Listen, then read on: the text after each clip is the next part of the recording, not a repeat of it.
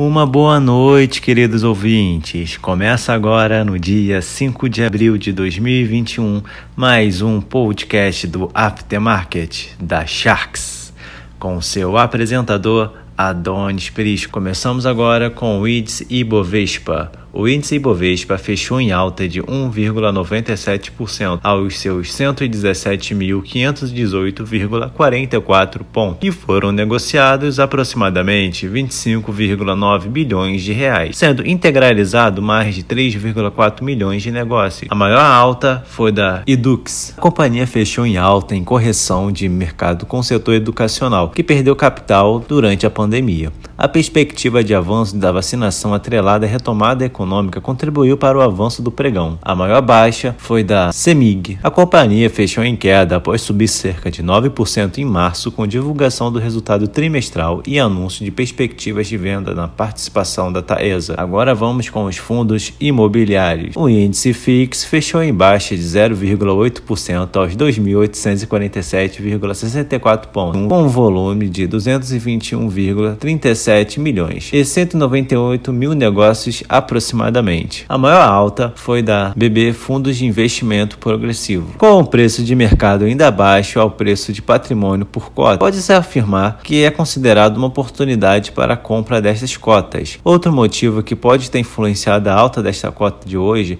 é o aumento contínuo do valor de seus proventos ao longo dos meses, apresentando uma constância no aumento do valor de proventos, fazendo com que essa cota se torne muito interessante. A maior baixa foi da São Paulo Daltal, Fundos de Investimentos de Imobiliário. Temos que essa queda seja bem possível pelo avanço do Covid-19 ocorrendo em São Paulo, já que é um fundo do tijolo com uma laje corporativa. Outro fator pode ter sido a venda de um de seus imóveis, o prédio Belenzinho. Também por conta do distanciamento social devido ao avanço do Covid-19, houve um atraso nas demonstrações financeiras do fundo, sendo possivelmente emitidas hoje, no dia 5 de março. Vamos agora com o mercado. O mercado tem dia de alta depois da boa recepção por parte dos investidores sobre os dados de aumento do emprego dos Estados Unidos. O mercado tem dia de alta depois da boa recepção por parte dos investidores sobre os dados de aumento aumento do emprego dos Estados Unidos, sendo o nível mais alto desde agosto de 2020 e também pela alta da Vale, depois de anunciar um programa de, re de recompra de ações.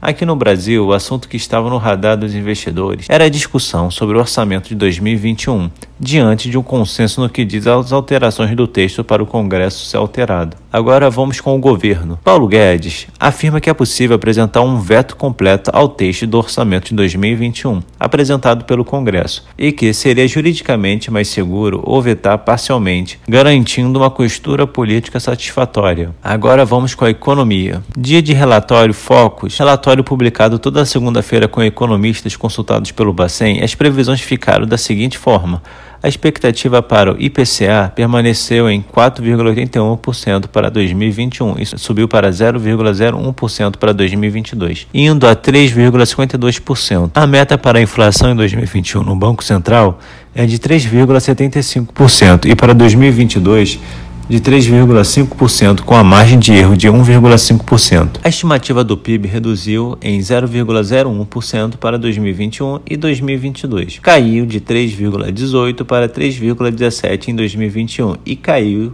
de 2,34% para 2,33% em 2022. A taxa de juros foi a única que se manteve igual ao relatório da última semana.